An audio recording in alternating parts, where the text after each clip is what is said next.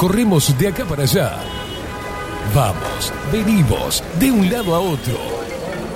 El mundo actual nos obliga a mantenernos informados de forma constante. Y ahora... Ahora estás en el punto exacto. Estás en 24-7 Express. Y bien arriba, disfruta de la radio a través del magazine que llegó para descontracturar tus mañanas. 24-7 Express. Con ustedes, Catherine Velázquez. Muy, pero muy buenos días. Bienvenidos a un nuevo programa de 24-7 Express en este martes 12 de julio de 2022. ¿Qué tal? ¿Cómo están? Indiada rebelde, rabiosa iba a decir, y guerrera del otro lado, como siempre prendidos por ahí. Gracias totales por estar en sintonía de 24-7 Express. Ay, qué mañanita fría, por favor. Tuve que despertar a mi sobrina hiper temprano. Pobre gorda, no, no, cero ganas de levantarse tenía.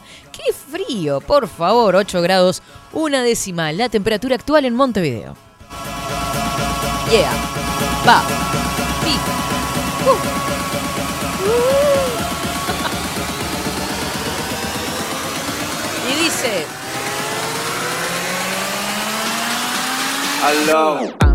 Pam, pam, pam, pam, pam, pam. Arrancando a través de Twitch, a través de bajo la lupa.uy, a través de Radio Cat y Radio Revolución 98.9, La Plata Argentina. Un saludo para toda la gente que está escuchando no solo en Montevideo, no solo en Uruguay, sino en distintas partes del mundo. Abrazote gigante.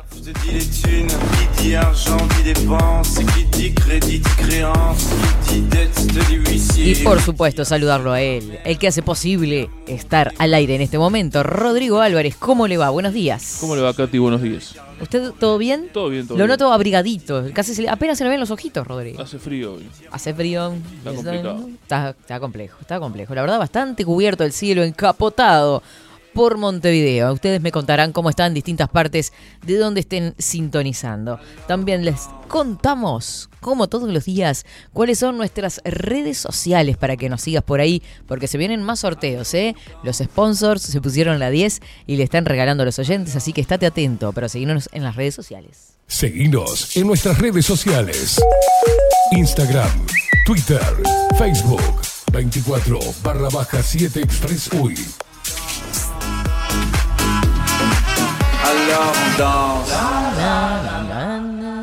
Varias cositas para hoy. Recién estaba mirando el mm, eh, Twitter y distintas redes sociales.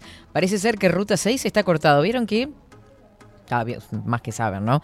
Que les voy a aclarar yo sobre esto. Pero eh, los ríos crecen después de que llueve.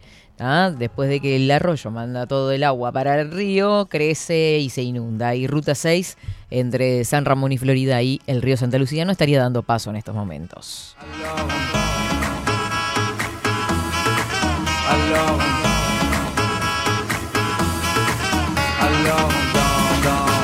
Vamos a estar comparti- compartiendo cómo estará la situación en este momento en Paysandú tras, bueno, los vientos fuertes que sufrieron en la jornada de ayer, en la mañana de ayer, que, bueno, voló, hubo voladuras de techos, destrozos, caída de árboles, así que vamos a estar compartiendo también qué es lo que sucede por ahí, creo que anduvo el presidente de la República también, así que, bueno, vamos a ver qué pasó.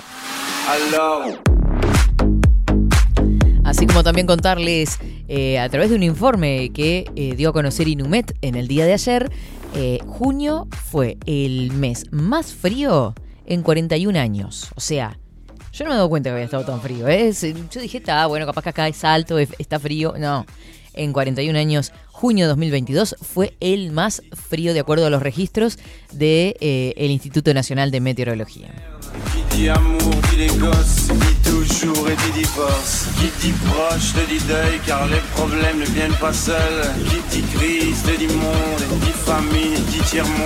Acordate que nos mandas tus mensajes a través de Telegram, arroba expresui247. Te suscribís al canal y de paso nos mandás el mensajito, nos contás desde dónde estás escuchando, cómo está el tiempo por ahí. Ay, mamá, tengo frío, tengo... Estoy vieja, me duelen las rodillas, me pasan esas cosas, me cuesta subir al ómnibus.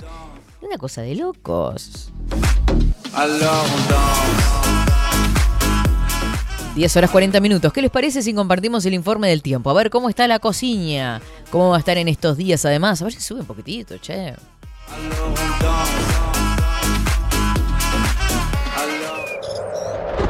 Ahora, en 24-7.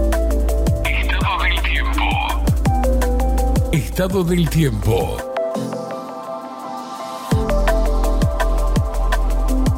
8 grados, una décima la temperatura actual en Montevideo. Cielo cubierto, bastante gris. Vientos que soplan del sur al suroeste, 22 kilómetros en la hora. 1019 hectopascales, 71% es el índice de humedad y 15 kilómetros la visibilidad horizontal. Para hoy se prevé una máxima nada más que de 11 grados. Habrá disminución de nubosidad, eso sí, con cielo algo nuboso y nuboso, con periodos de claro hacia la tarde. Para el miércoles 13 de julio es el Día Mundial del Rock el 13 de julio. Mínima 3 grados, máxima 16, algo nuboso, periodos de claro, probables heladas agrometeorológicas, algo nuboso y nuboso hacia la noche. Para el jueves 14 de julio, mínima 5 grados, sube un poquitito la máxima 18. Para el jueves, nuboso, cubierto, cubierto, nuboso, precipitaciones y probables tormentas. Es eh, el pronóstico entonces eh, del Instituto Nacional de Meteorología.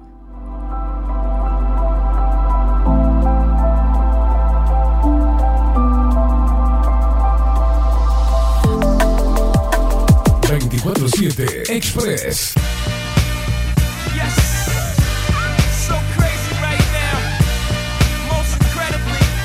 Ahí veíamos la imagen del Palacio Salvo y se ve en algún rayito de sol ya, ¿eh? Quiere asomar, quiere hacer fuerza y va a hacer fuerza el sol y va a salir con todo. Sí, sí, sí.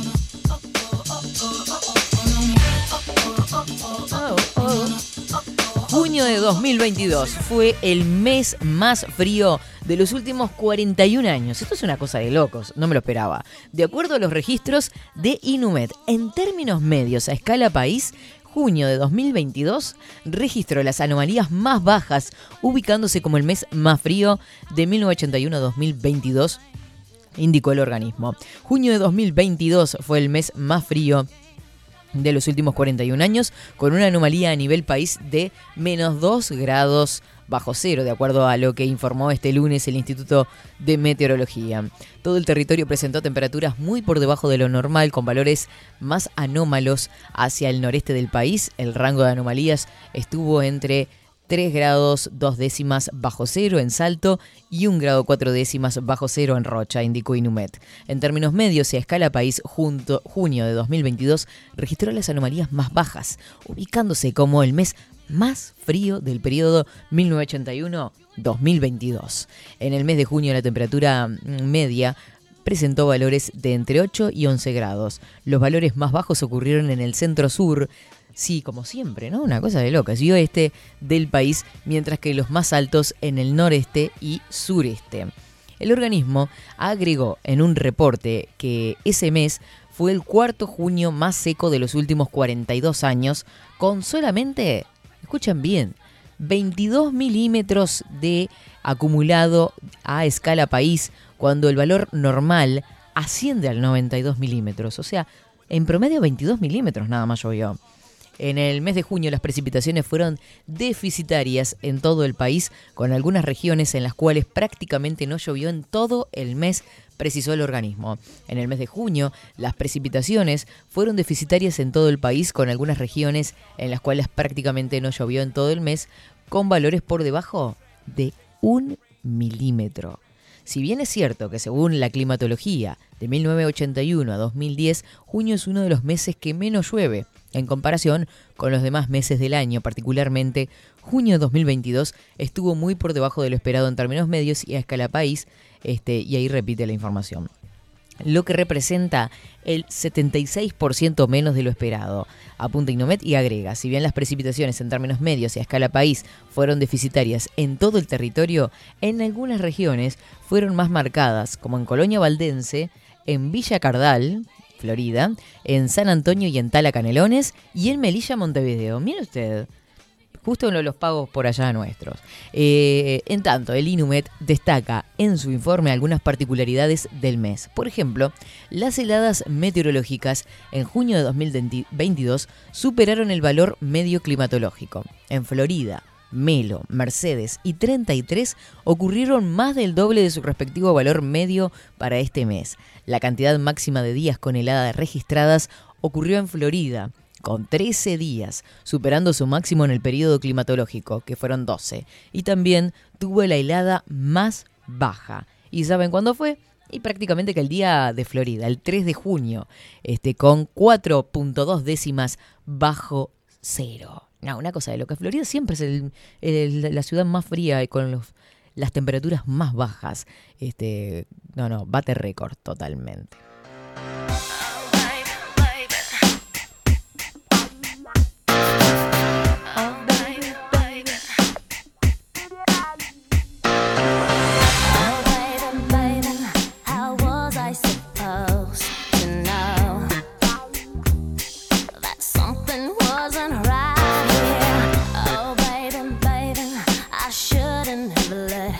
Buen día, Katy King Kong, dice el hereje desde tempranito. Y el calentamiento global, y bueno, yo qué sé.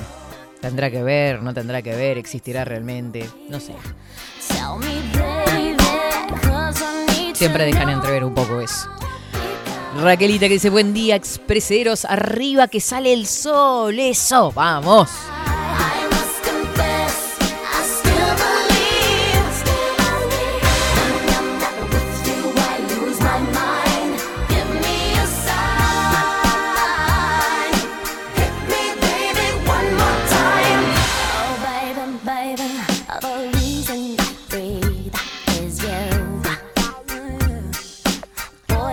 Besito grande a Sandra, que nos dice por acá, foto de Sandri. Hola Katy, buen día, tendrán que trabajar mucho. Ahora van a quedarse todos, obviamente, muy natural. Hay que alzar la voz. Eh, a dos uruguayos le están negando el retorno a Uruguay desde Argentina. Nos mandan una captura de una foto por acá que ahora vamos a estar agrandando y viendo mejor. Eh, en la frontera de Fraiventos. El argumento es que no están vacunados. Ellos entraron a Argentina con una resolución oficial firmada por el director nacional de migraciones, donde se especifica que no exigirá esa documentación. El argumento de la agente Emma González, que dice estar a cargo y ser la superior en estas oficinas, es que la resolución del 8 de julio fue revocada el 9 de julio, cuando los uruguayos ya estaban en Argentina. Ellos no piensan volver a Argentina y protestan en este momento en la frontera. Ay, qué locura, por favor, qué manera. Claro, justo se dio el cambio, pero si ya pasaron, ya tienen que dejarlos volver, no jodan. Eh, Luis Guerra, buen día. Katy dice escuetamente, yo no sé en qué anda Luis, pero Ahí pudo mandar su mensajito, cortito y al pie, como patadita de chancho.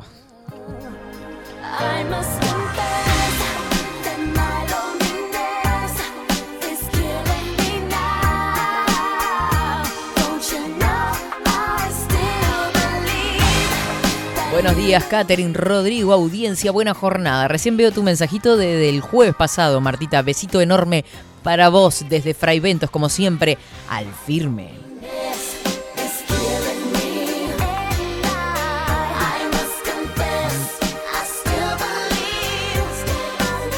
Ay, pobre Coco, me imagino lo que debe ser. Dice muy buenos días y fríos días. Cuesta agarrar las herramientas hoy. Y bueno, viste, arranca un poquito más tarde, ponerlas al sol un ratito y mientras tanto, aprontate un cafecito, un matecito y escucha 24-7.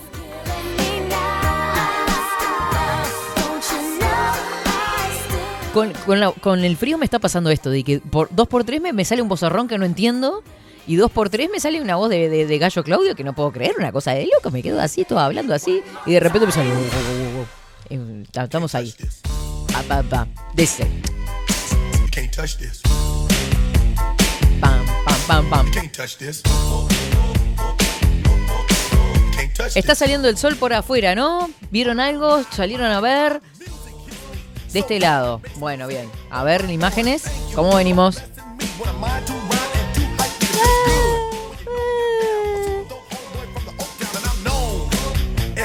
Ahí estamos viendo en imágenes la Rambla de Montevideo. Algo nuboso, algo nuboso.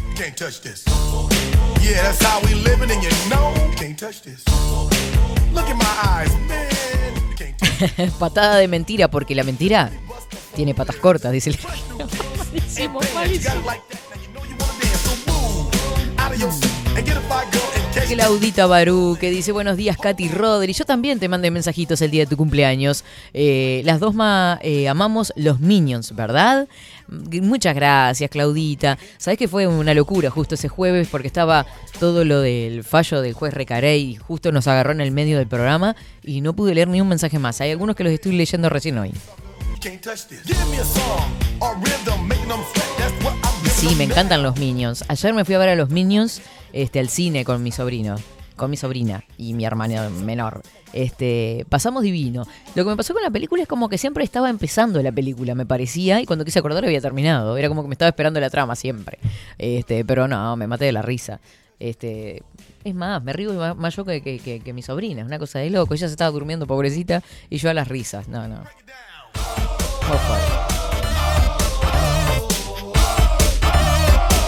Buen día, Katy Bonita. Ay, Expreso Luperos. Fría y húmeda la mañana. Qué difícil se les hace a los seguidores del calentamiento global justificar el estado de clima y los datos fríos. Eh, tiritamos pensando en el dichoso calentamiento. ¿Cuándo vendrá el enfriamiento? Para ir a la playa, digo. Dice Danielito. Bienvenido, Daniela, esta mañana. can't touch this. You better get hype, boy, because you know you can't, you can't touch this. Ring the bell, school's back in. Break it down. Ahí. ¿Qué hace? ¿Qué hace? No baile, no pase papelones. Está grande para eso.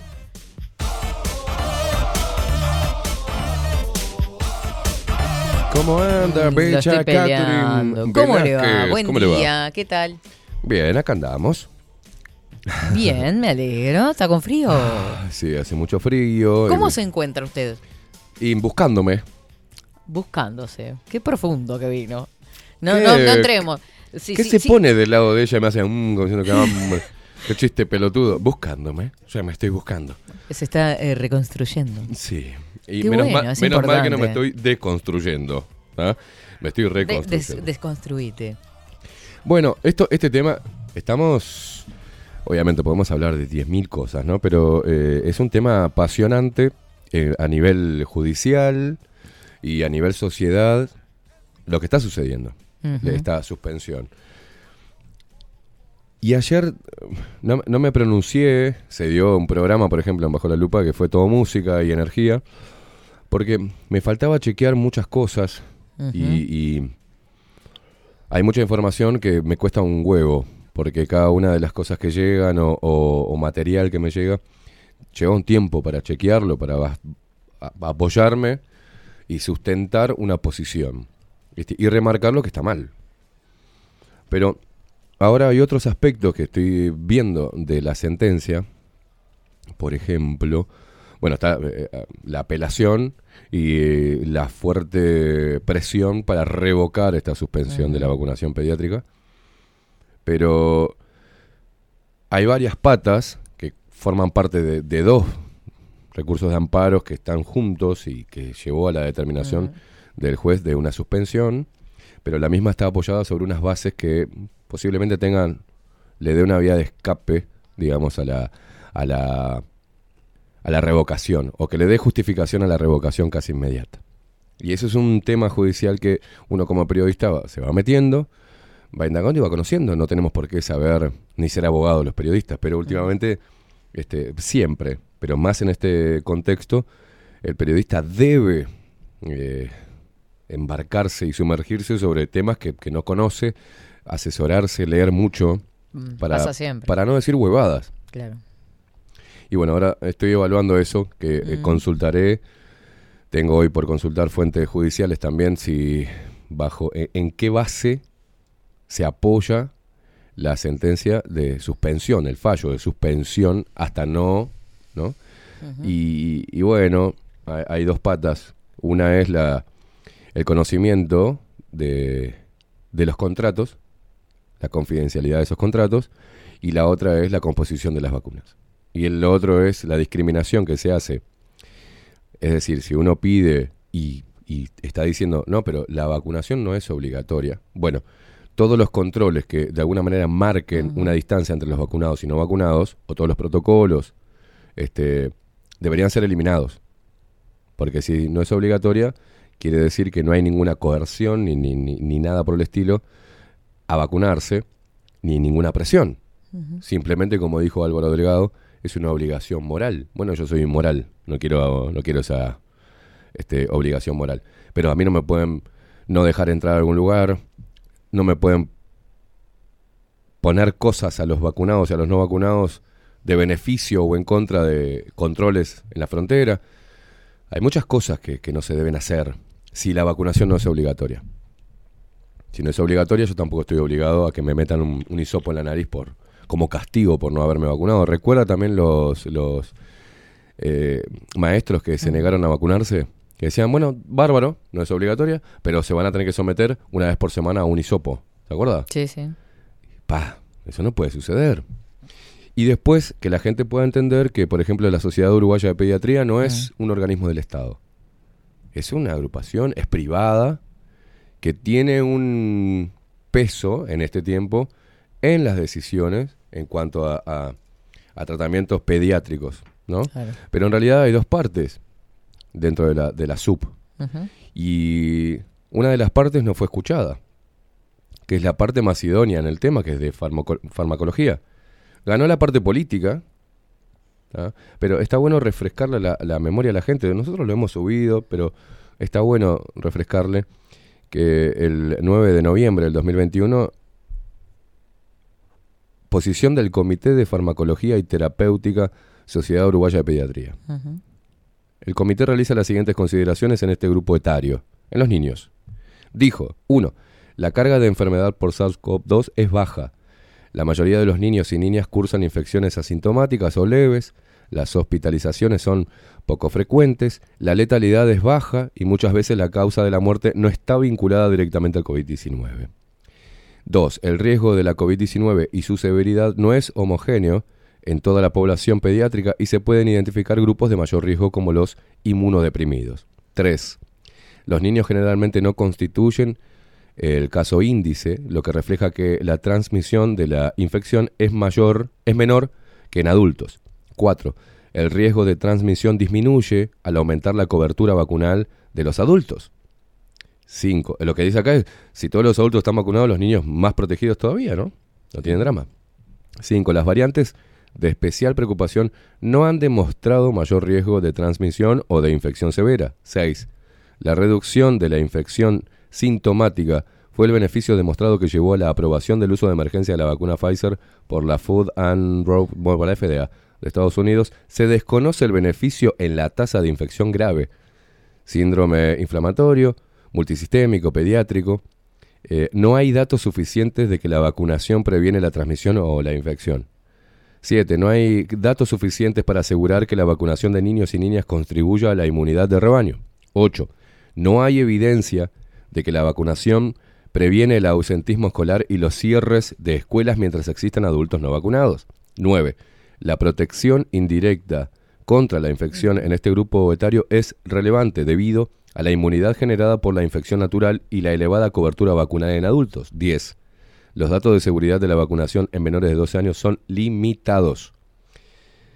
Para la vacuna de Pfizer provienen de un estudio de fase 3 en el que 3.100 niños de 5 a 11 años que recibieron la vacuna se realizó seguimiento de 1.444 durante dos meses después de la segunda dosis. En adolescentes mayores de 12 años, luego de su comercialización y administración masiva, se identificaron reacciones adversas severas de baja frecuencia como anafilaxia, angioedema, urticaria, síncope, síncope, miocarditis y eh, pericarditis. Dichos episodios llevaron a la FDA a agregar estos riesgos en sus documentos informativos. Por lo tanto, la posición de este comité sobre la vacunación en menores de 12 años dice así, priorizar las estrategias de vacunación focalizadas en grupos de riesgo de enfermedad más severa sobre las estrategias universales. O sea, puntualmente a qué em, tipo de niño se le podría e intentar inmunizar con esta vacuna. Que de hecho no inmuniza, ¿no? Es otro tema. Continuar los esfuerzos para lograr altas coberturas en población adulta no vacunada, adecuarlo, o sea, lo que te dicen acá, vacúnense ustedes los adultos, los niños no, no tenemos nada, ni peligro del, del COVID, ni son los agentes transmisores según los, los, las estadísticas y según lo que podemos comprobar, y no tenemos la seguridad de la eficacia de la vacuna, porque los estudios fueron mal hechos, te lo dice acá, te lo detalla, ¿no? Adecuar los protocolos de actuación frente a la infección SARS-CoV-2, a la situación epidemiológica actual, revisar los criterios de, de, aislamiento preventivo en niños, niñas y adolescentes, la realización de pruebas diagnósticas a pacientes sanos y el manejo de los brotes en las instituciones educativas por las repercusiones que estas medidas implican en su salud integral. Tomar en cuenta que se está transformando en una enfermedad endémica más. Bien metida se, la dio Cualquier estrategia de vacunación que se adopte en esta población debe ir acompañada de una estricta eh, monitorización de los posibles efectos adversos. Mirá vos lo que planteaba acá. Todas las medidas que se tomen desde la salud pública y salud individual deben considerar el respeto y la garantía de los derechos de, los, de las infancias y adolescencias, brindar la información necesaria sobre beneficios y riesgos de vacunación en forma clara y precisa, o sea, el consentimiento informado evitar cualquier práctica que vulnere los derechos por no estar vacunados, atender los problemas para pandémicos derivados de las repercusiones sociosanitarias que la pandemia ha ocasionado, con especial énfasis en la salud mental. Mirá vos lo que remarcaba este, esta, 9 de este noviembre comité. 2021. Realizar los máximos esfuerzos en mantener altas tasas de cobertura con las vacunas del plan regular a nivel nacional. En el caso mundial de la pandemia, es necesario priorizar la vacunación eh, contra la COVID-19 de las personas adultas sobre, las, sobre la de los niños, asegurando una accesibilidad global, bla, bla, bla, bla, bla. Esto lo comunicaba el 9 de noviembre del 2021. Posición del Comité de Farmacología y Terapéutica Sociedad Uruguaya de Pediatría. Esto no fue escuchado. Nunca la posi- esa posición, o sea, muy lindo, redactado todo, pero nunca nadie le dio pelota. Básicamente es eso. La SUP no le dio pelota. Y es Nadie. como es privada, no es un ente del Estado que no debería tomarse como un- con relevancia o al menos investigarse, ¿no? ¿Cuál es la intención, la intencionalidad o qué intereses mueven a la sociedad de pediatría que entre un conflicto interno con una posición marcada, ¿tá? la desestima y sale a la cancha a decir que ellos están de acuerdo con la vacunación, Claro. sin tener todas estas cosas en cuenta. ¿Recuerda que estuvo en polémica en el bar? Sí, cosa. Este, este Puede ser, pediatra. no, no miro ese programa. Está- pero no, yo nosotros lo remarcábamos, yo tampoco. Pero él me llamó la atención y después no lo pudimos encontrar a ese médico. No lo pude rastrear, desapareció. Ah, el que estuvimos buscando por todos lados. Sí. Sí, sí, sí. este, sí. Y que no nos daban información en el Sí. Pereira Rosell, ¿se acuerda? Sí. Usted estaba presente cuando yo llamé al Pereira Rosell y me dijeron que no, no, no había información. No tiene redes sociales. No tiene había desaparecido. claro. No me acuerdo ni el nombre, Javier, bueno. Que él dijo que, ¿por qué tenemos que no, no recomendaba, él tiene que basarse en un estudio clínico, es muy independiente. Hay que ver la historia clínica del niño, hay que ver cómo está este, su sistema inmunitario. Claro. Hay un montón de factores como para decir vacunar a- hacia mansalva.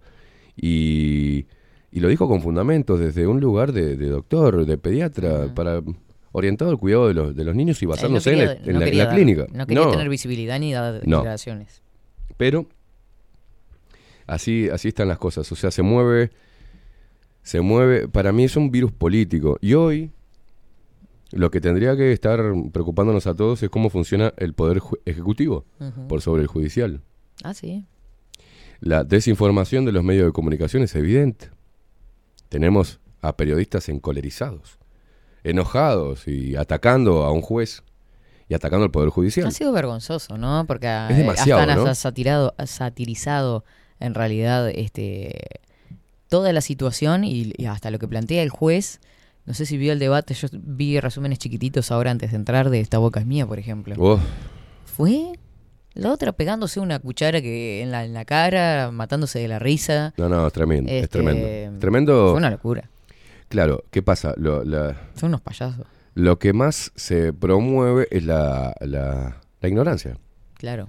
y, y la obediencia a las autoridades, el apego. Pero es raro porque si nos vamos a apegar a derecho, si vamos a sacar la bandera de la democracia, este tipo de cosas deberían ser condenadas. Primero no tendrían que emanar del Poder Judicial, perdón, del Poder Ejecutivo, en la Claro. voz de Álvaro Delgado. Algunos quieren salvar al presidente y decir, bueno, no creo que el presidente esté de acuerdo con lo que dijo Álvaro Delgado, pero es su secretario, o sea, va a decir lo que el presidente le dice que diga. No, el presidente ni se pronunció, anda No. recorriendo Paysandú ahora. No, ni idea. Habrá festejado el Día del Padre, no idea. Y. Y eso es lo que a mí me preocupa. Porque que eh, los periodistas estos salgan a decir cualquier gilada, ya lo han dicho durante toda la pandemia, ¿no? Aseverando que las vacunas son efectivas. Ocultando información a la gente de efectos adversos. Claro. No informando sobre el prontuario de juicios que tienen estas grandes, este, estos grandes laboratorios. Ni tampoco investigando sobre los tejidos, o- o los hilos que los unen al poder, porque eso es- tendría el último hilo iría hacia el medio a donde están trabajando. este, y estamos ante un problema que sí, ahí hay que los amantes de la democracia y la libertad tendrían que estar preocupados más que estar enojados por por algo que emanó del poder judicial. Y que está conforme a derecho. Y que de alguna manera está protegiendo los derechos de todos porque está pidiendo información que por ley tendría que tener nuestro Ministerio de Salud Pública. Eh, toda esta desinformación y esta posición tomada en las redes sociales y en, el- y en, el- en la charla de Doña Teresa y Doña, Doña Sí, sí. Marta, este, no sirve para nada. Tomando bandera o camiseteando, como decían hoy temprano, ¿no? Sí, porque no se puede camisetear, estamos hablando de, de- De de- salud. de una terapia experimental eh, para un virus que no es letal, que no es letal, este tiene muy baja letalidad, y, y para en este momento Sí. tendríamos que estar hablando de una baja circulación del virus por lo que es la inmunidad de rebaño. Ellos mismos se contradicen, porque la inmunidad de rebaño es la que realmente sucedió, que todos pasábamos con el contacto con este virus nuevo que se puede dar, una cepa nueva de la gripe, este, lo pasamos y creamos inmunidad de rebaño. El problema que tiene, como se, como se ha, ha generado la inmunidad de rebaño a lo largo de, de- de la historia de los seres humanos. Por eso convivimos con tantos virus y gérmenes y bacterias. Porque nuestro cuerpo está preparado, diseñado para, para combatirlos. Ahora, decían que no, que la inmunidad de rebaño era la mayor cantidad de, de población vacunada. Bueno, teóricamente los números la hay. Mire usted eh, recién esta noticia que ah, salió hace un ratito. Deje- déjeme terminar ese concepto. sí, si no, real- pero está, está relacionado. Si, si realmente los números son como los marcan los números oficiales, que la mayoría de los uruguayos se vacunaron, ya tendríamos que estar ante la inmunidad de rebaño. No tendría que haber alerta. Tenemos que estar todos protegidos. Y más cuando hay información de que hoy por hoy los vacunados y los no vacunados tienen las mismas posibilidades. Las mismas. Porque los números de hospitalizaciones y casos graves eran de vacunados, no de no vacunados. Y, no, y nosotros, los no vacunados, podemos, al igual que los vacunados, contagiarnos y contagiar. Entonces, ¿cuánto más desean estirar? Recuerden que el presidente dijo no levantaba en un momento la emergencia sanitaria porque era la madre de la criatura, seguía viniendo plata de afuera. Entonces, ¿cuánto más la gente va a abonar a esta fe covidiana y a esta esperanza vacunal? O sea, ¿cuánto tiempo más va, va a seguir mostra- eh, poniendo su cuerpo para este gran experimento que les está saliendo mal? Porque no está dando los resultados. Si seguimos en peligro, si podemos este, contagiar, contagiarnos, si nos podemos morir igual vacunado o no vacunado, es como medio contradictorio, ¿no? Hay alguien tiene que ponerle un, un coto a esto. Bien, ¿ah? Tal cual. Eh, eh, con respecto a lo que usted decía de, de- de esta alerta y bueno, con respecto a la vacunación, supongo que China debe de ser el país más vacunado por, por- por afano. A ver qué dice de China. Gobierno chino decretó el confinamiento para una ciudad de 300.000 habitantes por un caso de COVID-19. No, no. Eso, ¿Dónde salió eso?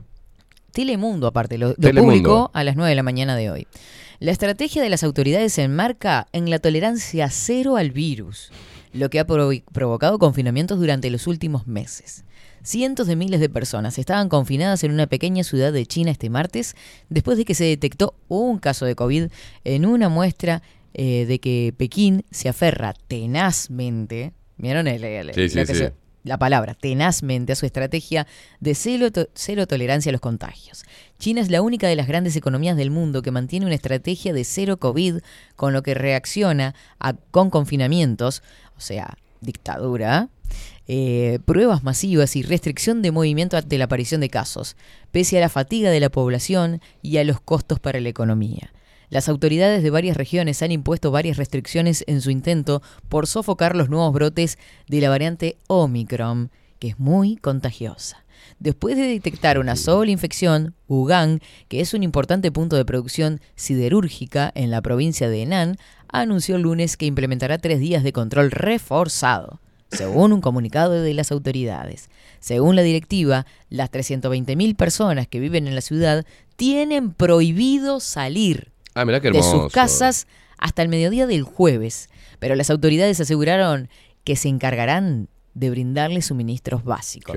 Ya me imagino de nuevo apareciendo los videitos del lo, ¿no? Este, estas cosas llevándole las cosas, la, la, comida y los víveres a sus casas. Los residentes no pueden usar coches y para poder viajar bajo condiciones de cumplir un circuito cerrado deben pedir un permiso. En esta ciudad tiene su sede una de las grandes fábricas de acero chinas, bla, bla, bla, bla. Eh, el país registró 347 nuevos casos el martes, en un país de millones y millones de habitantes, ¿no? Más del 80% de los cuales son asintomáticos. Volvimos de nuevo a la asintomáticos.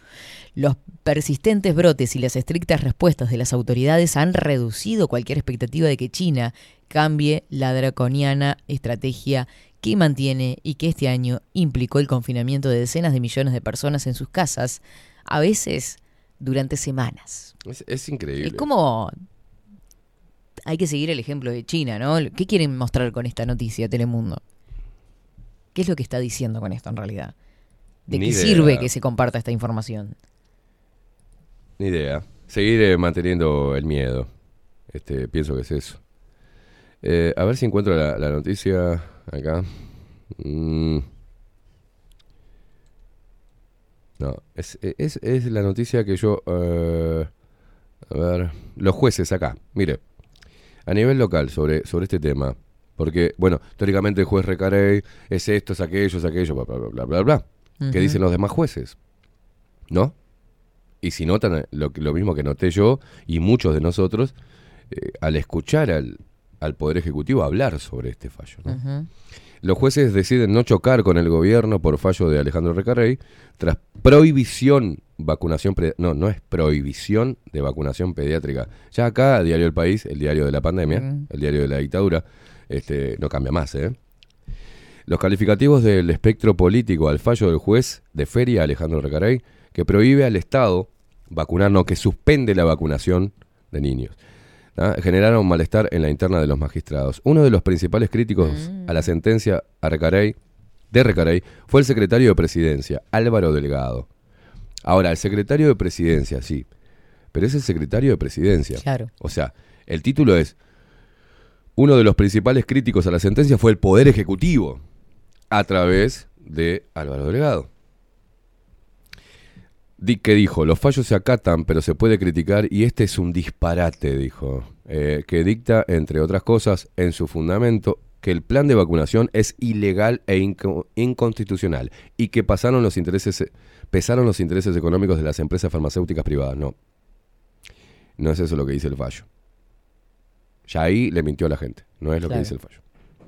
A las 17 horas de ayer, la, presidencia, la presidente de la Asociación de Magistrados del Uruguay, Beatriz Larrieu, ministra de un tribunal de apelaciones, dijo a Diario El País que varios directivos habían planteado que se debía analizar un eventual pronunciamiento sobre los calificativos. Esos directivos entendieron que se trataba, en el fondo, de una injerencia del sistema político en la labor judicial. Larrieu les expresó que la directiva de la AMU discutiría si ameritaba o no un comunicado público sobre las críticas provenientes de los actores políticos. La directiva no está reunida, estamos en comunicación. Si urge un comunicado, se informará, señaló la REU. No sacaron el comunicado. Un rato después de las 20 horas de la víspera, la presidente del gremio de los jueces expresó a Diario El País que por una mayoría la gremiación había decidido no emitir ningún comunicado sobre las críticas provenientes del gobierno a la sentencia de Recarey. Claro. El fundamento para no emitirlo es que entendíamos que no correspondía en esta oportunidad. Mm. Mm. Otro destacado juez que no integra la directiva de AMU afirmó a Diario El País, independientemente de la naturaleza del fallo de Recarey, fue desafortunada la actuación de integrantes del sistema político y de periodistas que personalizaron la cuestión. No se cuestionó el fallo sí al juez. Totalmente. Pero lo se, se los están diciendo los magistrados, o sea, Mm. ¿no? ¿Y cómo la gente puede escuchar a, a- a personajes nefastos, tanto de la política como del periodismo, y darle para adelante? Tenemos dos. Una jueza, una, una perdón, Velázquez, y ya la dejo.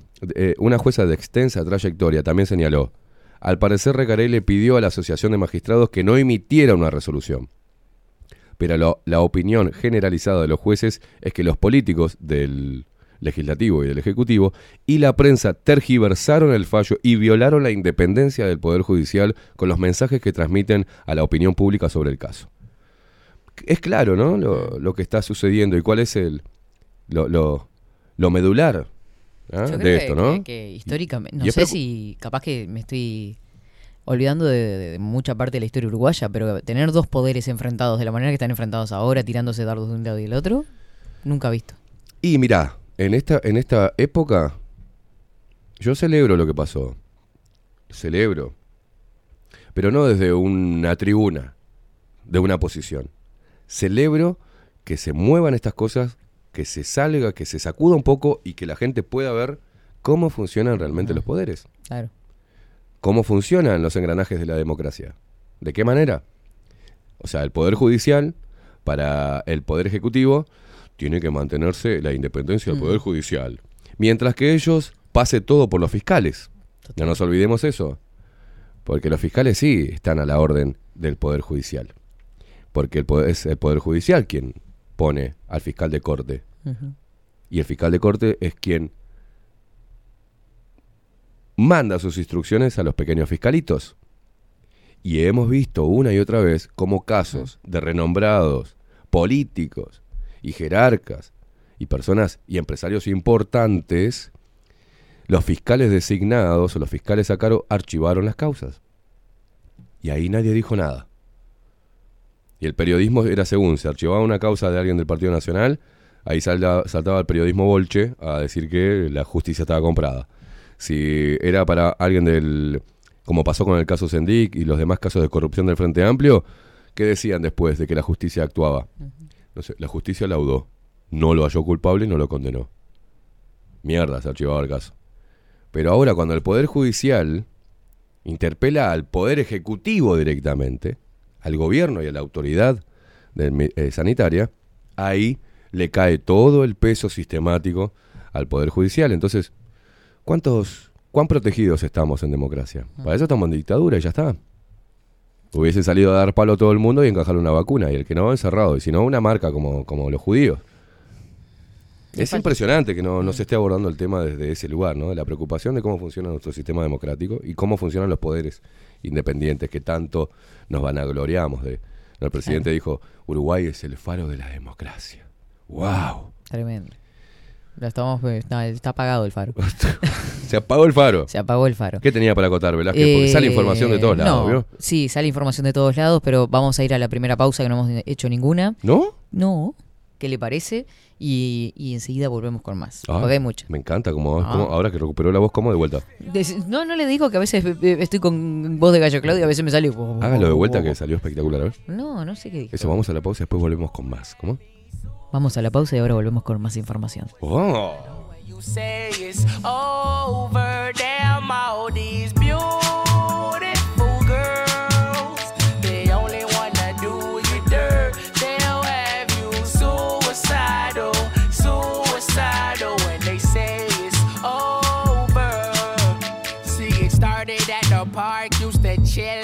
Dark. Ooh, when you took my heart, that's when we fell apart. Cause we both thought that love lasts forever.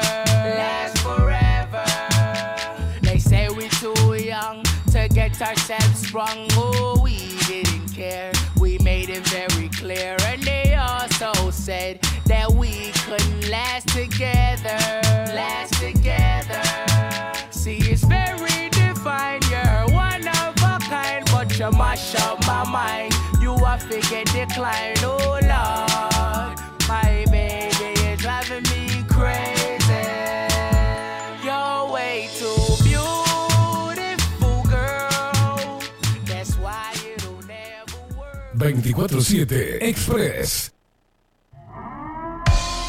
740 es un documental en construcción que busca reflejar el impacto global de la pandemia y su repercusión en Uruguay. En un mundo donde la manipulación, el engaño y la censura son moneda corriente. Queremos que las voces no consideradas puedan ser visibles y escuchadas. Necesitamos de tu apoyo para poder continuar. Comunicate 098-367-974. Visita nuestra web 740.tv. Seguinos en Twitter e Instagram. Difundí, compartí. 740. Forma parte.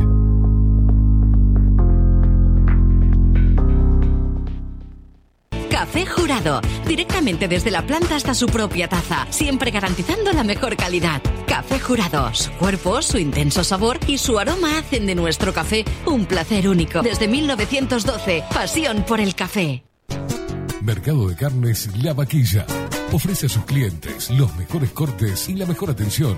Ventas por mayor y menor. Descuentos especiales a parrilladas, colegios y caterings. Envíos sin cargo. Teléfono 2-208-9877. Horarios de lunes a sábados de 7 a 13.30, de 17 a 20 horas. Domingos de 8 a 13 horas. El tierno sabor de nuestras mejores carnes a su mesa. Mercado de Carnes La Vaquilla. Avenida San Martín, 2555. Teléfono 2-208-9877. Envíos sin cargo. Wolfer Contenedores. Realizamos oficinas, viviendas y proyectos a medida. En Wolfer Contenedores armamos el proyecto para tu vivienda con uno o más contenedores. Visita nuestro showroom en Ruta 1, kilómetro 155-500 y elegí tu vivienda. Wolfer Contenedores para entrega inmediata. Informate al 094-263-705 45 20 31 63 o en wolfer.com.uy. Wolfer Contenedores desde Colonia y Montevideo para todo el país.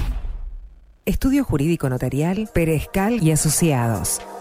Más de 25 años de experiencia en todas las materias, representando a estudios nacionales e internacionales. Una amplia trayectoria en materia penal, sucesiones y reivindicaciones. Más de dos décadas de experiencia recuperando terrenos ocupados. Torre Gorlero, oficina 20, 21 y 22. 099-309-319. Estudio Jurídico Notarial, Perezcal y Asociados. Seguinos en nuestras redes sociales. Instagram, Twitter, Facebook, 24 barra baja 7 Express UI.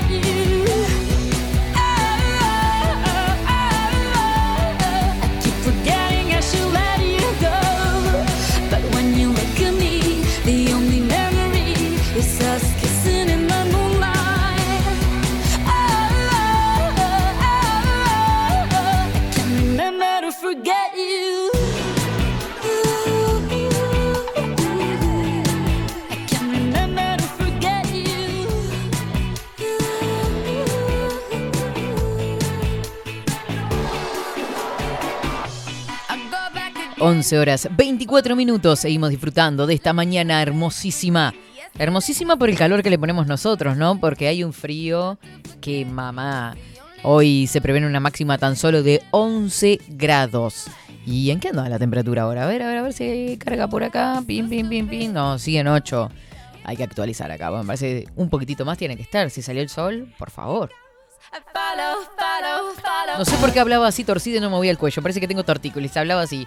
No sé.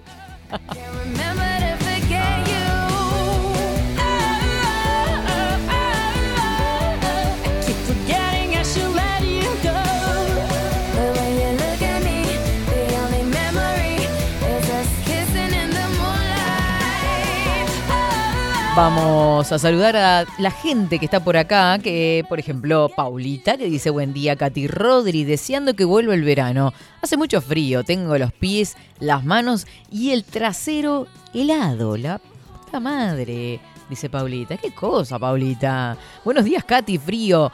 Pero agarramos calor con la calentura que provoca la ignorancia humana. Es tan ilógico todo, una vergüenza total. Dice Mabel Trillo por acá, prendidita, que nos desea buena jornada. Lo mismo para vos, Mabel. Saludamos a Gustavo también, que nos manda mensajito por acá. Em, por acá, que dice Martita, decirle a Esteban que la canosa no lo atendió porque estaba en esta comunicación con Miguel Bosé respecto a la pandemia. Con estas informaciones quieren meter miedo, como lo hizo con la primera plana del país el viernes. Creo que pone arriba jueces no irán contra el gobierno referente a lo que ocurría. Y debajo el atentado a una figura muy importante en China que fue muerto en un atentado donde en ese país, dice el mensaje, está prohibido el uso de armas a la población civil y es muy difícil llegar a ellas. Doble mensaje y súper mafioso para mi punto de visualizar, dice Martita desde Fraiventos, que es verdad, o sea, este, ellos piensan hasta el, el título, cuál es el pasar el más destacado, el tamaño, la foto elegida, todo, así que bueno.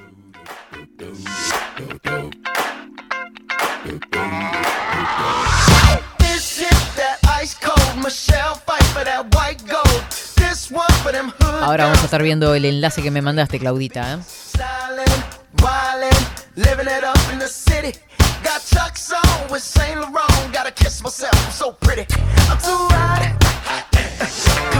Parece que está medio candente la cosa en el Palacio Legislativo. Pero ¿qué les parece si compartimos los títulos destacados en este martes 12 de julio? Ahora, en 24-7. Titulares. En vivo en este momento, Senado debate planteo político del Frente Amplio por presuntas inconductas de Graciela Bianchi. El planteo lo hizo el Frente Amplio por distintos episodios protagonizados por Graciela Bianchi. Señalan conducta inapropiada y eventuales destratos. En Rivera detienen a cuatro menores de una banda brasileña que tendrían la misión de ultimar a una persona. Así lo advirtió el Ministerio de- del Interior. Los cuatro menores de edad, de edad viajaban en un taxi en Rivera, fueron detenidos por la policía y luego puestos a disposición de la justicia. Continúan los paros eh, zonales de AEBU, ahora es a partir de las 16. Este martes AEBU realiza par- eh, AEBU realiza este martes paros parciales en Montevideo a partir de las 4 de la tarde. Bueno, incendio en Pando, ruta 8, kilómetro 28 500. Incendio controlado en un depósito de productos veterinarios en la ciudad de Pando.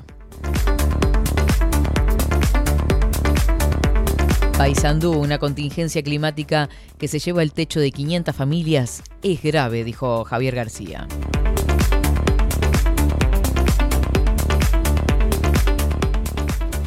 Vamos con los títulos de Telemundo. Paysandú, 9.000 hogares aún permanecen sin luz por la turbonada y hay zonas donde los arreglos tardarán algunos días más.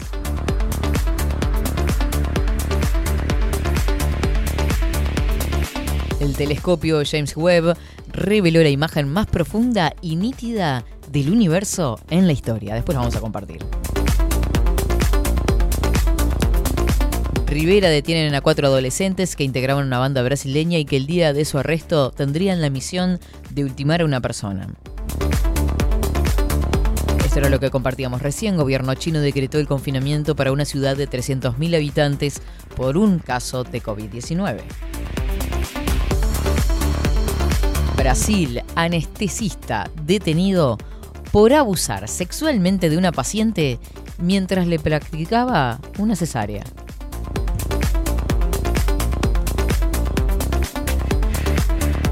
Nos vamos para Montevideo Portal. Stand-by. Israel en una pausa, cuenta regresiva para sus quintas elecciones en cuatro años. Tras la disolución del Parlamento, entra en una transición durante la cual Jair Lapid, eh, posible candidato, será el primer ministro interino. No, no, este titular, Pepinazo, Tribunal de Apelaciones, rechazó el pedido de refugio de Pepín Rodríguez Simón. El ex asesor de Macri es investigado en Argentina por maniobras de extorsión y hostigamiento a los directores del grupo Índalo. Peñarol, Brian Lozano está cerca de llegar gracias al enorme esfuerzo del futbolista. Santos Laguna está dispuesto a ceder al jugador sin cargo, pero no se hará cargo del sueldo y le recortará el salario cuando vuelva a México.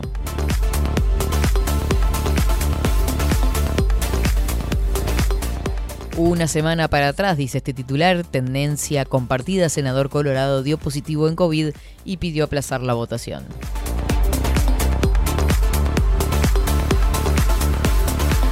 Consulta Popular. Chile prepara para el referéndum para reformar la Constitución de 1980.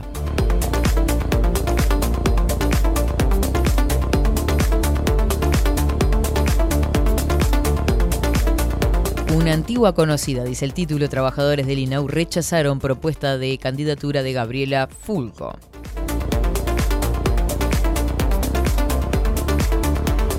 Se investiga, policía investiga hallazgo de, jue- de huesos humanos encontrados en un contenedor de Casabó.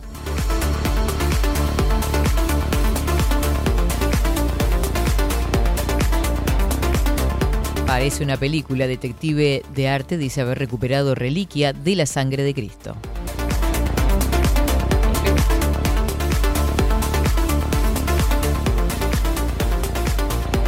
Garra charrúa, de la exterminación al orgullo, ¿qué pasó con los últimos charrúas? Los últimos charrúas llevados a París viven en la memoria del pueblo uruguayo como símbolo de nuestras raíces. Se olvidaron de mí, no me llevaron a París, che, qué cosa. Hasta aquí los títulos destacados en este martes 12 de julio de 2022. Seguinos en nuestras redes sociales. Instagram, Twitter, Facebook, 24 barra baja 7 Express UI. Wow. Yeah. Sí. Sí. Pa, pa, pa, pa. Como me gusta el arte.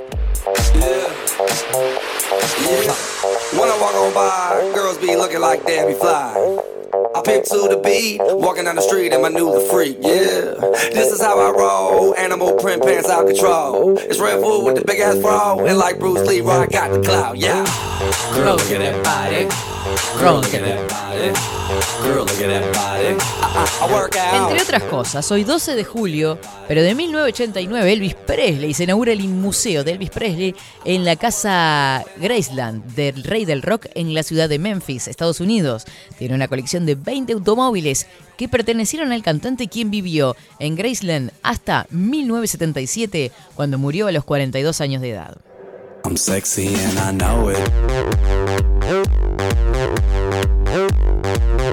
Según Gustavo, que nos acota por acá, hoy se cumplen 60 años del primer concierto de los Rolling Stones. Pasate un tema, dice.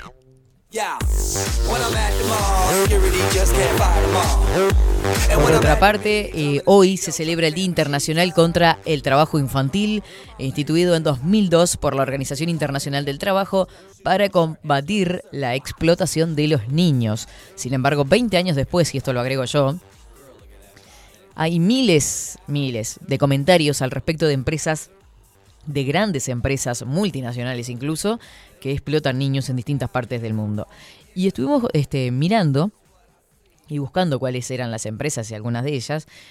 Es muy conocido el caso de Sara, por ejemplo, que es una tienda de ropa española, muy conocida acá en Uruguay también. Y también, con respecto a eso, cuando empezamos a buscar, eh, recordábamos que en lugares donde, bueno, se cultiva, se envasa la, la yerba, el yerba mate, me parecía que era en Brasil, ¿tá? Este, que habían distintos puntos de explotación infantil. Y mm, en realidad nos encontramos con varias páginas este, de Argentina. Eh, a ver, dame un segundito que abro acá, Rodri.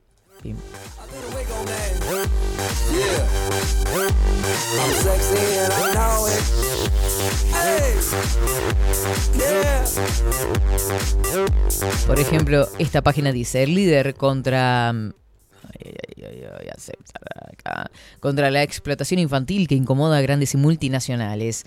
Ejan Ulan, la figura que encabeza la lucha contra el trabajo de los pequeños, ha estado recientemente en Gran Canaria. Este pakistaní asegura que el 100% de la producción de Sara en Asia se, sustenta con mano de obra infantil. El año pasado se desplazó a Artexo para entrevistarse con Pablo Isla y preguntarle por la situación de las industrias que trabajan con niños. El 100% de la producción de Sara en Asia es trabajo infantil, confiesa Eyanullah, el líder pakistaní contra la esclavitud de niñas y niños que ha estado recientemente en Gran Canaria invitado por el Ayuntamiento de Santa Lucía para conmemorar el 25 aniversario del SPAL. Encabeza un movimiento a nivel mundial que denuncia el trabajo forzoso que padecen 400 millones de niños en el mundo. Khan lleva tiempo centrando su debate, su batalla personal en el Inditex, la multinacional española que ha incrementado sus beneficios en un 5% en 2014, pero que según Khan mantiene a miles de menores cosiendo en industrias que forman parte del abrupto tejido de subcontratos que se expanden principalmente en Asia. Este pakistaní se desplazó a Artexio para entrevistarse con Pablo Isla, presidente de la gigante textil, pero no me quiso recibir y envió un responsable de la empresa, recuerda Ula. Ese día le cuestionó al directivo por qué no trasladaba las industrias a España, un país azotado por la crisis económica y un alto nivel de desempleo. Su respuesta fue que los españoles son unos vagos que no quieren trabajar.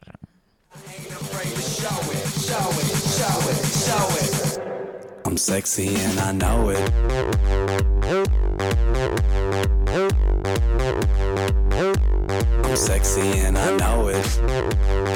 Según otro artículo por acá, dice Sara acusado por trabajo infantil, pero en este caso en Argentina. El gigante español de la confección ha sido acusado de trabajo infantil después de una redada de las autoridades argentinas en diferentes fábricas de Buenos Aires. La operación se dio gracias a la advertencia de una ONG local. Las autoridades reportaron haber encontrado familias viviendo directamente en sus sitios de producción.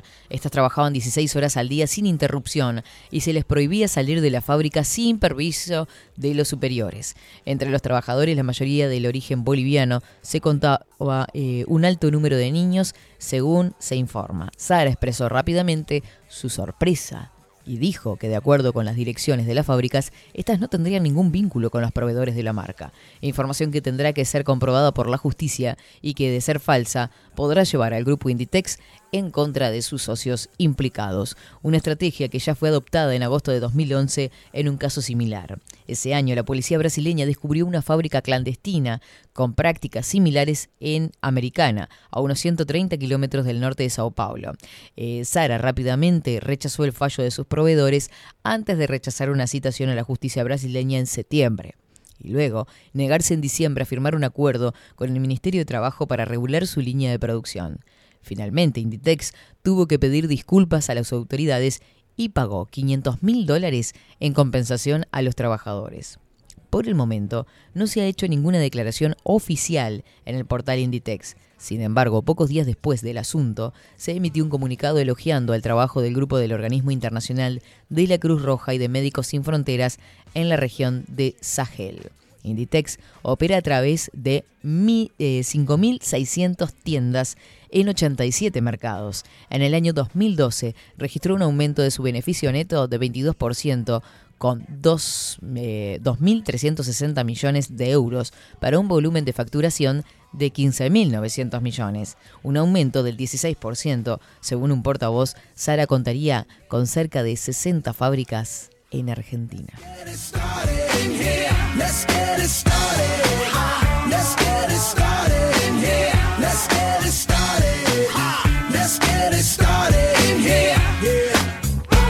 Control our body and soul. Don't move too fast, people just take it slow. Don't get ahead, just jump into it. Y'all hear about Eso con respecto a esta marca tan conocida de ropa como Sara, ¿no? Y que siempre estuvo en el ojo de la tormenta con respecto a eh, la explotación infantil. Eh, mate amargo, dice por acá. 150 años de explotación laboral en las infancias en Misiones. Son miles de niños, niñas y adolescentes que trabajan en los yerbales, con sus manos cortan hoja por hoja la planta y las cargan en sus hombros. ¿Por qué los distintos gobiernos de- en 150 años no pueden erradicar la explotación infantil como prometieron? El escritor uruguayo, Eduardo Galeano, en su libro Bocas del Tiempo escribió, Mohamed Asraf no va a la escuela. Desde que sale el sol hasta que asoma la luna, él corta, recorta, perfora, arma y cose pelotas de fútbol que salen rodando de la aldea pakistaní en Umarkot hacia los estadios del mundo. Mohamed tiene 11 años. Hace esto desde los 5. Si supiera leer y leer inglés, podría entender la inscripción que él pega en cada una de sus obras. Esta pelota no ha sido fabricada por niños. Eso es lo que dice la inscripción y que él no sabe que dice eso. La vida de Mohamed en Pakistán no fue tan distinta a las infancias que crecen en los yerbales. Sandro hoy tiene 33 años. Todos en su pueblo lo conocen como el Chavo. Él nació y creció en Montecarlo, Misiones, donde vive actualmente y nos cuenta cómo recuerda su infancia en los yerbales. Toda mi infancia prácticamente la pasé en la chacra con mi papá en el monte. Trabajaba semanal. Fui a la escuela hasta tercer grado. Después dejé la escuela para ir a trabajar. Lo primero que hice fue machetear. Acá se le dice parquizado. Al monte se lo machetea todo abajo. Después mi trabajo pasó a ser pulverizar. Tenés que cargar el veneno en una pulverizadora de 20 litros y derramar toda en la maleza. Ese fue mi primer trabajo. Y así, desde los 14 años hasta los 16. Después de ahí pasé a la tarefa, a los yerbales, y después me dediqué al rubro del monte. Volteo la madera con motosierra y todas esas cosas. Prácticamente mi infancia fue así, porque en la colonia es todo trabajo nomás. No hay juguete, no hay juegos, es todo trabajo y más trabajo. Similar el relato de Raúl, que vive en Posadas Misiones, pero nació en Campo Viera, departamento de Oberá. Sobre su infancia recuerda cómo junto a su hermana pasaba los días en la tarefa. Mi madre, cuando era chico, nos llevaba a todos a, tarea- a tarefear. Ahí aprendí y cuando empecé a laburar solo con mi propio número era a los 14 años. A mí me afectó más el no poder jugar y tener juguetes. No vivía la vida de un niño común, digamos. Cargaba con mucha responsabilidad porque éramos muy muchos y muy pobres. Es como que vos creces un poquito y ya tenés que hacerte cargo de vos mismo. Pero al mismo tiempo que yo estaba ahí, sabía que era mucho más que eso. Sabía que no iba a estar para ahí en ese yerbal, para siempre. Siempre mi abuela o la gente me decía que estudie. Entonces la secundaria yo iba de noche y a los 16 años ya vivía solo. Resignarse a jugar para dedicarse a trabajar no es la única característica de las infancias y adolescencias en los yerbales. También se caracteriza por la interrupción educativa, porque para estudiar hay que tener plata. En la provincia de Misiones se cosecha prácticamente el 80% de la yerba que se consume en todo el país. Eh, tareferos, en el vocablo con que se identifica y reconoce a los cosechadores de yerba mate en la sociedad y el mercado. Para el sentido común regional, la figura del tarefero es símbolo de trabajo esforzado en las más duras condiciones. Es que en pleno siglo XXI, donde la tecnología no solo avanza en las grandes ciudades, sino que también lo hace en la industria del agro, las infancias y sus familias que son explotadas en este marco cortan las hojas de yerba mate a mano. Los niños que trabajan en los yerbales también son víctimas de una cadena de vulneración de derechos con un déficit en su alimentación, con mayor riesgo a contraer enfermedades y al riesgo de muerte, ya sea por accidentes viales en los traslados de un yerbal a otro o por los mismos ritmos de producción. Se inician entre los 4 y los 13 años y ante esto la responsabilidad es del Estado. Em, bueno, y acá el, artículo sigue bastante extenso sobre datos, información, porcentajes, eh, etcétera. Lo cierto es que esto no, no es nuevo, lo sabemos, en, mismo en nuestro propio país y muchas veces en el interior del país, más que nada, eh, al estar las escuelas muy distanciadas de lo que era la, la casa familiar de uno, este, Y al existir la agricultura, la ganadería y demás, muchas veces se priorizaba el trabajo en la casa, ya sea a través de la agricultura, que ir propiamente a la escuela. Por eso muchos de nuestros abuelos, bisabuelos, llegaron a ir a la primaria hasta primero, segundo, tercer año de escuela y después tenía que dejar de ir a la escuela para dedicarse a cuidar a sus hermanos, muchas veces las mujeres a lavar la ropa a mano de sus padres y de sus hermanos mayores o directamente dedicarse a la agricultura, al tambo o a la ganadería. Y esto sucedió en nuestro propio país. Cualquiera de nosotros habla con ellos y te dice, bueno, pero no reniego de eso y me he convertido en la persona que soy por haber dedicado a trabajar. Este, y está. Es, la, la realidad social que se vivía en ese momento.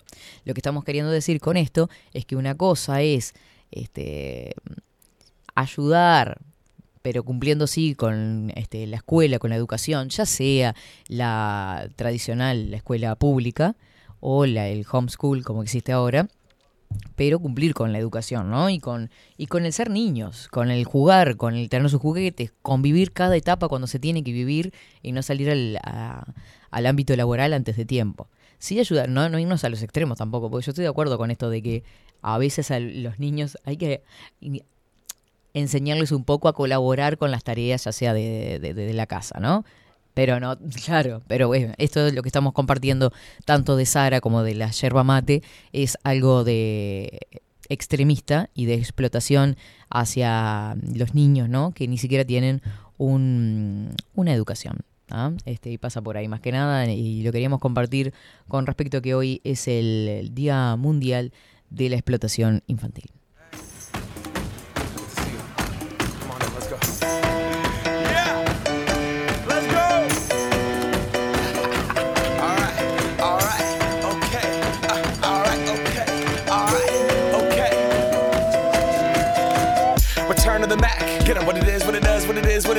Looking for a better way to get up out of bed instead of getting on the internet and checking a new hit. Me get up.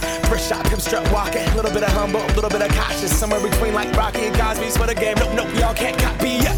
Glad moonwalking, and this here is our party. My posse's been on Broadway, and we did it all way. Chrome music. I shed my skin and put my bones into everything I record to it. And yeah, I'm on. Let that stage light go and shine on 11 horas 47 minutos. Eh, saludar a Nati desde Jacksonville, que dice por acá, estamos en Jacksonville, Florida, escuchándolos desde tempranito con Eva, mi mamá, a quien le mandamos un beso enorme, enorme, enorme. Un beso para Eva. Bienvenida Eva, 24-7 Express y abajo la lupa. Así porque es. se está conociendo, se está desayunando con este tema. Lo sé. Es argentina y yo le quiero contar que nos escucha a través de Radio Revolución cuando se vuelva. O se va a quedar ahí en Estados Unidos. Ah, no, no sé. Nosotros nos vamos a ir por ahí. Vamos todos, ¿no? Sí, Cae- sí, sí. eh, a ver, Richard y Nati. Caemos todo el equipo. Ya somos de la Eva. familia. Estamos- sí, sí, la familia. Yo ya soy tía ahí, así que te olvídate. Olvídate. sí, sí, sí. Este, Bueno. y yo, eh, lo único que me habló Richard es este que me aceptaría siempre y cuando no le mire el baúl de Nati. Y sí, Fue lo que me dijo. faltaba más, Mirá, ¿no? yo te dejo, pero el baúl de Nati no hay que mirarlo. claro. Está el alardeó del baúl, del baúl, y después sí, no, sí. tenemos que Tanto ir. color que le- A Nati hay que saludarla de frente nomás, y cuando se va hay que mirar para otro lado. Cerrar los ojos. Cerrar los ojos, sí, sí, sí, por respeto a Richard, obviamente. Totalmente. Si no se quema Roma y nos No, deportan, no. nos deportan, Sí, Velázquez. sí, no, a los cocodrilos. Nos deportan. ¿Qué pone aquel Wilson. ¡Wilson! El náufrago. ¡Wilson! Escúchame una cosa. Le escucho una cosa. Usted está hablando de la explotación infantil. Sí. ¿Qué, qué se conmemora hoy? Porque estoy perdido. Hoy es el día de, en contra, digamos, de la explotación Mm, Exactamente. infantil. Sí, hay muchos... eh, Yo, cuando escuché eso, no me acuerdo qué tiempo fue, en qué fecha, pero hablé sobre eso y me, me bajé muchos artículos sobre la explotación infantil, como este, que mm, dice explotación infantil, qué es y qué consecuencias tienen los niños y niñas. Está cargado todo de, de- de- de lenguaje inclusive, ¿no? Porque viene todo también de la Sí, ONU. Sí, sí, sí, sí, sí. Ah, pero dice, imagina que tus hijos e hijas, en lugar de levantarse cada mañana para ir al colegio y jugar, tuvieran que ir a trabajar para ayudar a sostener a la familia. La explotación Claro. infantil es una realidad de muchos países del mundo y las cifras de la Organización Internacional del Trabajo, la OIT, ilustran muy bien la situación. En el mundo, 218 millones de niños entre 5 y 17 años están ocupados en la producción económica y entre ellos 152 millones son víctimas de trabajo infantil. Usted estaba dando esos datos, pues no lo escuché, por las dudas. Eh, no.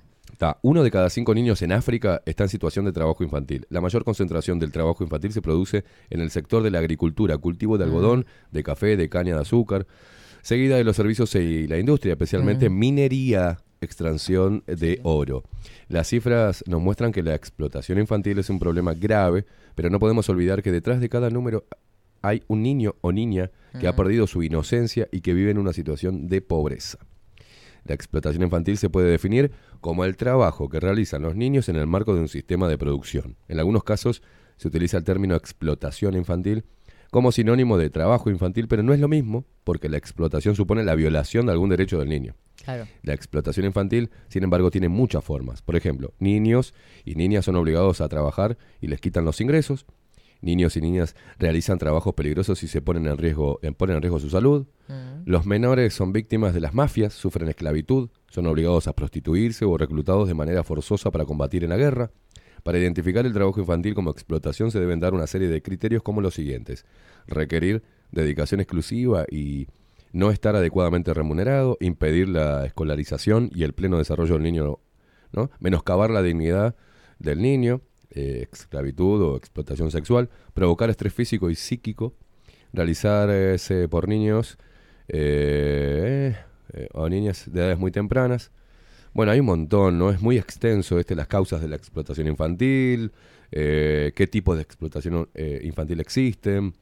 Eh, es muy amplio. Después Bueno, voy a pasar ejemplo- consecuencias, ¿no? De la explotación. Hay un documental que salió en Argentina que pone al norte de Argentina en el punto de la mira Uf. al denunciar diversos casos de trabajo infantil en los campos de yerba mate, infusión que forma parte de la cultura del país. Pa, pa, pa. La cinta muestra cómo los niños sobreviven alimentándose únicamente un par de veces al día, muchas veces con eh, revivir un plato típico de la zona, que se Mm. cocina a fuego con harina, aceite y sal y que les sirve para aguantar las jornadas de 10 y 12 horas de trabajo.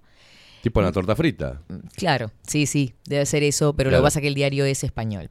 Ahí va. Eh, me gusta el mate sin trabajo infantil, creado por la campaña audiovisual Posible y presentado recientemente eh, en el Senado argentino, nació fruto de la campaña promovida por Patricia Ocampo y Jorge Cordi para destapar las condiciones de pobreza que asolan a los tareferos o recolectores del mate. En 2013 Mm. hubo un accidente en el que volcó uno de los camiones que venía con la cosecha en Misiones, que transportaba a 14 menores, de los cuales tres fallecieron. ¿ah? Este, digo, para la, la visibilidad de, de- La abogada natural de Misiones acompaña a los productores del documental por los campos de mate en esa provincia, donde, como explicó, los chicos de 5 años en adelante acompañan a sus padres a las cosechas en las que viven mientras trabajan recolectando yerba mate eh, en un principio como un juego. Bueno, el- usted estaba hablando también de, de lo que vivieron nuestros abuelos, ¿no? Nuestros Claro. padres también, eh, de laburaban desde temprano. Mm. Yo he contado que mi abuelo tenía seis años, mi abuelo Mm. paterno, y vendía diarios. Era canillita. Claro. Con seis años y fumaba. Sí, bueno, la típica, ¿no?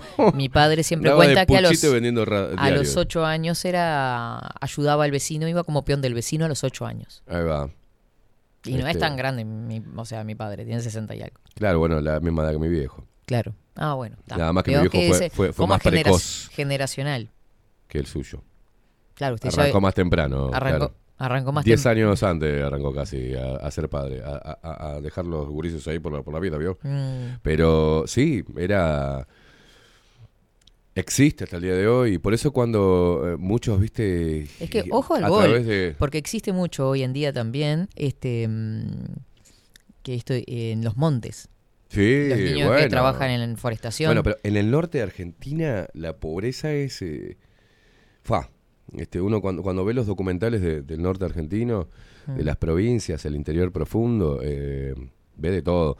En realidad hay uno que es la explotación de menores y hay otro que toda la familia labura, no importa la edad, que colaboren todos, como, como decías vos. Claro. Que salen a la cancha, bueno, el, el- el trabajo más liviano es, no sé, arrancar estas semillitas o poner estas semillitas o traer las semillas, pero están ahí todos pero laburando. ese es el, el tubo, ¿no? Después Claro. ya. La explotación es cuando diferentes empresas o diferentes contratistas de algunas empresas toman mano de obra, a veces Mm. esclavizada o si no, para pagarle dos pesos, y la necesidad de la pobreza de, de diferentes partes del mundo hace que eh, laburen los padres y también permitan que los hijos este, hagan ese laburo, que es un esfuerzo que, que los hace La mierda. les solución quita- sería que los padres o esa familia tuvieran un salario digno por el trabajo que hacen exacto. y que sus niños fueran a la escuela como corresponde, ¿no? Bueno, en fin, hay muchos factores, pero lo cierto es que existe.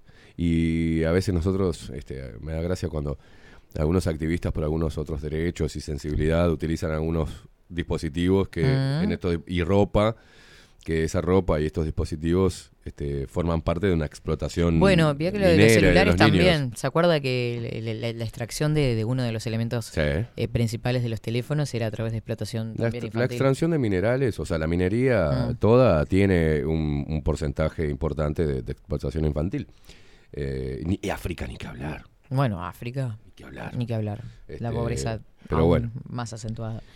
Este, complejo el tema, la verdad que se sensibiliza. Y los pero- países donde tienen un, un rico, minerales ricos, minerales este, este, im- imprescindibles, digamos, para, para la tecnología, o bueno, siempre ha sido saqueado. Los que tienen en su suelo tienen oro, han sido hechos mierda. Los que tienen petróleo también, los que Sí. tienen... Bueno, este, arroz, ¿se acuerda que contábamos el caso de la India? Mm. Este, cuando Gran Bretaña eh, llegaba, levantaba el arroz y la gente quedaba pasando hambre y le daban un puñadito de arroz para pasar el día Increíble. con la familia. Este, Este, todo, todo- bueno, en bueno, Arge- uno ve los, los, Sí. los países también, el, el gran este, quilombo de Sri Lanka, este, eh, y, y ve quién, es- quién los colonizó de Mm. la colonia británica. Después muy, muy parecido medio como a, a- a Uruguay, en un conflicto donde ayudó, la- la- las coronas ayudan a independizar a los países y en realidad no. Este, y, y se genera todo este quilombo. En Sri Lanka es un quilombo que están viviendo. Un poco más el pueblo sacó al sacó al presidente, sacó a todo el mundo. Es un despelote. Mm. Y hay varios países del mundo donde se está eh, como lucecitas así, pi- pibes estallidos sociales, ¿no? La Claro. gente está muy cansada y los políticos saben hasta dónde pueden apretar la, la piola. Eh, está complejo el mundo y no le dan no le dan mucha bola, le dan bola las, las, las boludeces, pero eh, Cerquita nomás, ¿no? Vio cómo está América del Sur. así es. Coltán es el mineral de los celulares, nos acota el hereje. Muchas gracias. Muy bien. Y bueno, por ejemplo, ahora leíamos por acá, este, en otro artículo en realidad, antes de entrar, eh, 150, más de 150 años de gobiernos argentinos prometiendo erradicar la explotación infantil y ninguno ha hecho nada, por supuesto. Eh, Uruguay también lo tiene, ¿eh? Este, uno Sí. puede ver en la noche niños vendiendo saumerios, laburando y los padres rajándose los huevos en la esquina. O pidiendo moneda a los pibes, o sea, hay todavía. Bueno, hay. los distintos informes que han salido en televisión también sobre mm, la explotación sexual en, Bueno, en adolescentes, ¿no? Ni hablar. menores. Que también vienen de familia de prostitutas, ¿eh? Sí, claro. Prostituta la abuela, prostituta la madre, la tía, las hermanas, y a la edad temprana hay que hacer plata, o sea. Mm. Eh, es otro problema también, estructural, familiar y, y social. Pero bueno, siempre los niños. Bueno, Siempre los niños, sí, Velázquez. Siempre los niños, ¿no? Hace tiempo vi un documental sobre la prostitución infantil, me dio tanto asco ver cómo hombres grandes queriendo tener sexo con niños, tanto varones como mujeres. Ah, no, pero ponerle, agregarle otra letra más a la LGTBUK, que los Ah. pedófilos también van, porque es una forma de amor, ¿viste? Ah, claro. Es una cosa de loco. Bueno, vio cuando estaba eh, en esa movida, Mm. este, el amor hacia los, a los niños, ¿no? Claro, por eso. Ah, es ah, una, es una forma Ah. de, de- de- Es pedofilia, mijo. Y A sí, ver. no, no, no. Es como, ay, bueno, yo ahora amo los animales y mantengo relaciones sexuales. Es ofilia. O sea, No, no, no, no. tener- o sea, me voy a hacer el amor con un perro. O sea, no, es ofilia, hermano. Sí, sí. Este, no, no, pero la aberración ahora está a través de la, de la ventana de Overton, de los Mm. cinco pasos para que algo pase a ser deleznable, algo aceptable, que está bien, tienen derecho a acostarse con perros, Mm. o sea, está bien. Tienen derecho a comerse entre personas. Uno come lo que quiere. Tiene derecho a tener relaciones sexuales con un niño si es amor, es amor. Este, Ay, no, es pedofilia, favor, hermano. Hay que meterlos presos. Eh, bueno, acá Nati que nos, nos acota, solo viene por tres meses. Acá las risas con mi mamá. Sí, chicos, son bienvenidos. Acá en casa, solo con la condición de Richard. Ahí va. No, no, y que Nati. Richard aclara. Buenas, avisa para comprar carne y si a este taparle los ojos. No, directamente me presentas a, ¿no? A alguien con baúl y una mujer con baúl y Ahí ya está. está. claro. Claro. ¿Qué decís? Un caballo, dijo.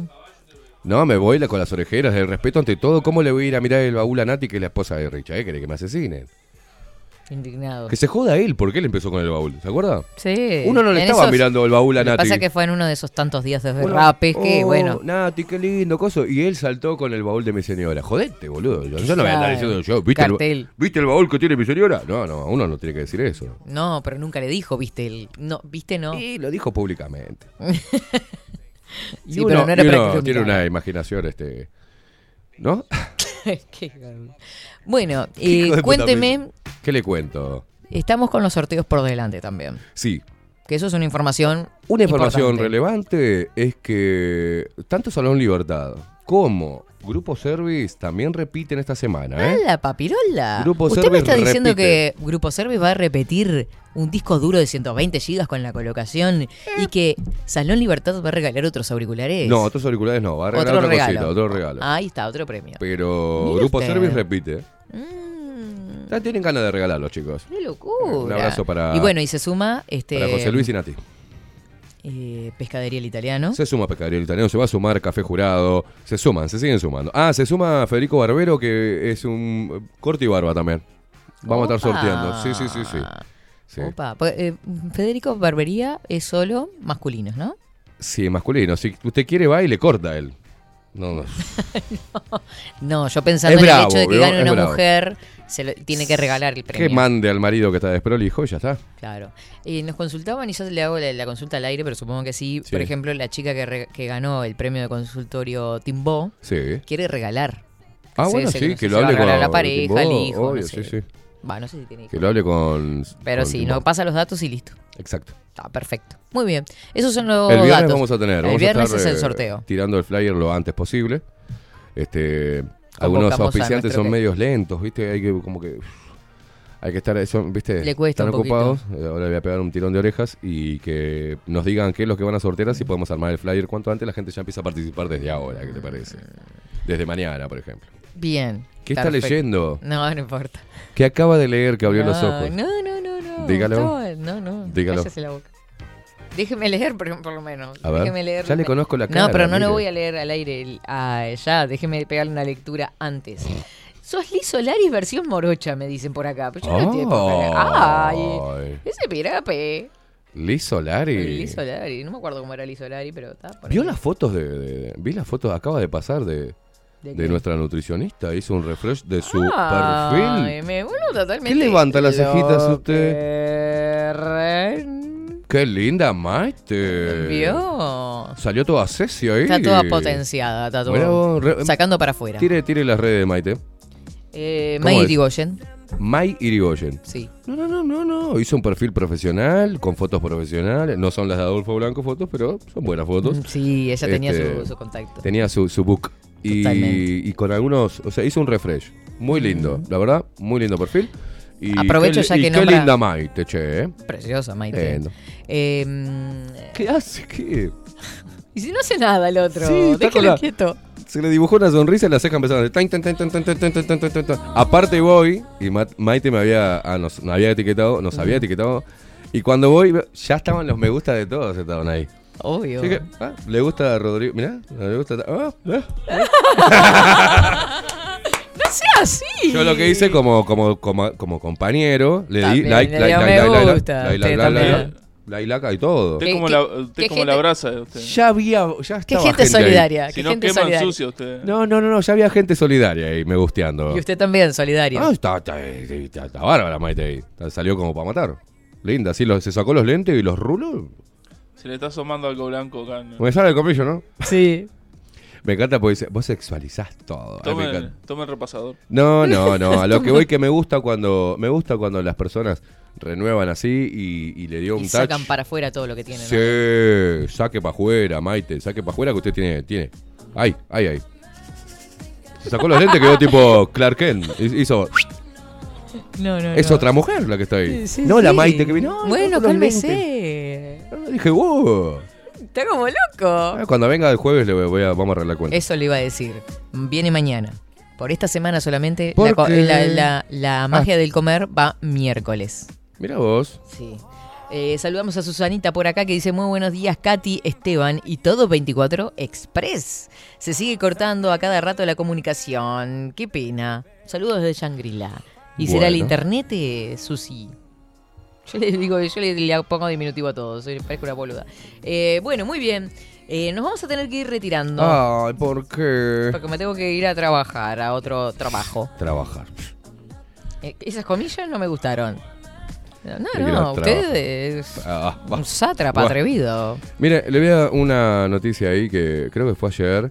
Vio que Bonir dijo que hay una ley para estas dos mujeres que él eh, presentó Sí. recurso de paro, que solamente a ellas no se... Bueno, acá hay, empezaron los problemas porque a dos uruguayos le están negando el retorno a Uruguay desde Argentina. En la frontera de Fraiventos, el argumento es que no están vacunados. Ellos entraron a Argentina con una resolución oficial firmada por el Director Nacional de Migraciones, donde se especifica que no se exigirá esa documentación. Hoy, lo, hoy lo repasamos. Eh, fue el 8 de julio. ¿ah? Sí. Se da esa resolución, se, se, se comunica a migraciones y no pidieron nada, ni a la vuelta. Che, ¿puedo salir por la resolución? Sí, por la nueva resolución, puedes salir y entrar sin pedir pas- eh, este, PCR ni nada. Claro. Excelente, la gente se fue. Cuando quiso volver, ya el 9 cambiaron eso, eliminaron esa resolución de un día estuvo y pusieron la otra, Sí, donde sí. solamente a ellas dos, a los demás a todos PCR en el lazo. Así Y- que tenemos tres tipos de. Sí. En bueno, dos días. El argumento de la, de la agente Emma González, Mm. que dice estar a cargo y ser la superior en estas oficinas, es que la resolución del 8 de julio fue revocada el 9 de julio, cuando los uruguayos ya estaban en Argentina. Ellos no piensan volver a Argentina y protestan en este momento en la frontera. Eh, no se van a vacunar ni se harán ningún tipo de test porque se encuentran donde está. Perfecto.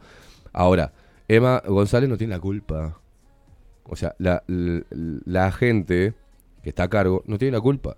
Porque las órdenes fueron el 8 Mm. y después el 9 la revocaron y mandaron otra nueva resolución y ya tienen que ajustarse a, a derecho, ¿Qué oseo le va a hacer, no? a la parte jerárquica. El tema es que esto cada vez está más payasesco, ¿eh? Qué complejo. Más payasesco. Mire usted, eh, por acá Aldo y Ana María quieren regalar un presente por parte de Ara Artesanías, que es un portavelas de madera artesanal. ¿Cómo, Vieron cómo? que ellos hacen trabajos en madera bellísimos. Nos regalaron, por ejemplo, el amplificador de sonido, ¿se acuerda? Sí, sí. A Ahora ver, hicieron otro, una, tipo una escultura con un martillo, con un...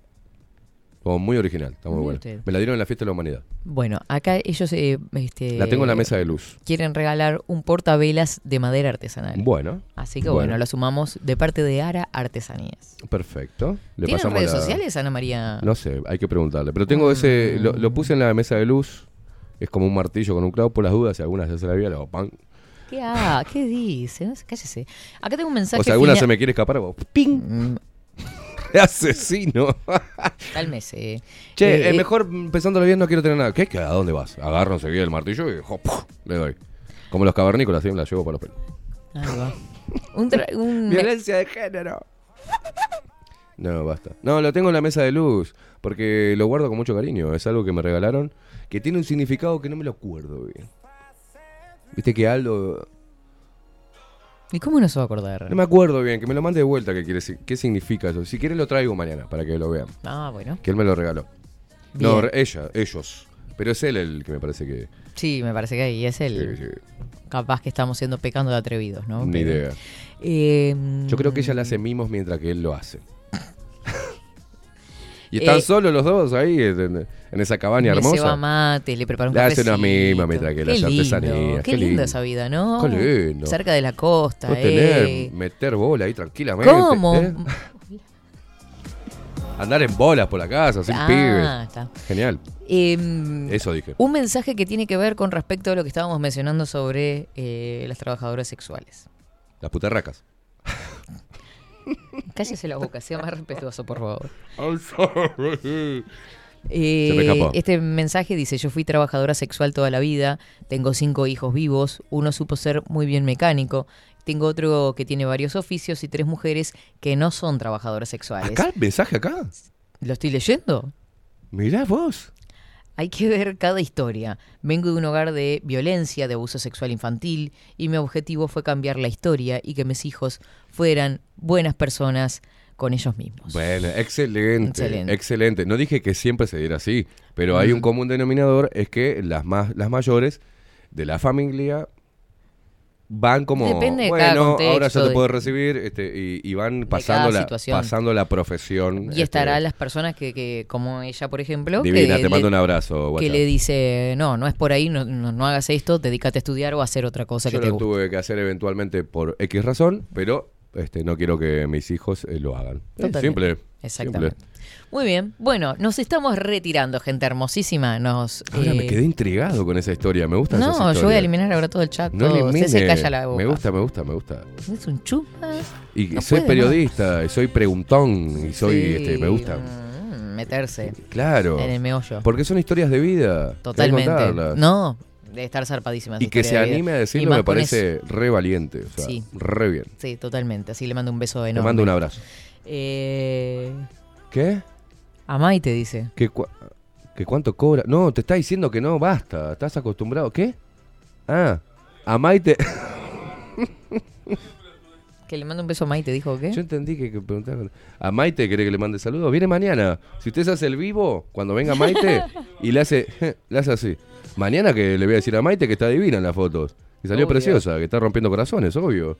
Yo ya se lo dije, le mandé un audio, ni vi la foto, dije, vos, loca, ¿qué hiciste? ¡Opa! ¡Epa! ¡Epa! Claro. ¿Eh? Nada. Es un imbécil. Es un idiota. Es verdad, Aldo es el artesano, dice Ana ¿Viste? María, ¿viste? Y Teníamos a razón. María la cama, ¿eh? Córtelo, Y Ana favor. María se la agarra con la mano, Sí. las artesanías. Claro, ¿qué le parió? Dejamos para otro día el derrape. Nos reencontramos mañana. Feliz martes para todos. Cuídense del frío. Bye, Nos vemos. bye. Chau, chau. Chau, chau, chau. Maite, estás divina, Maite, estás divina.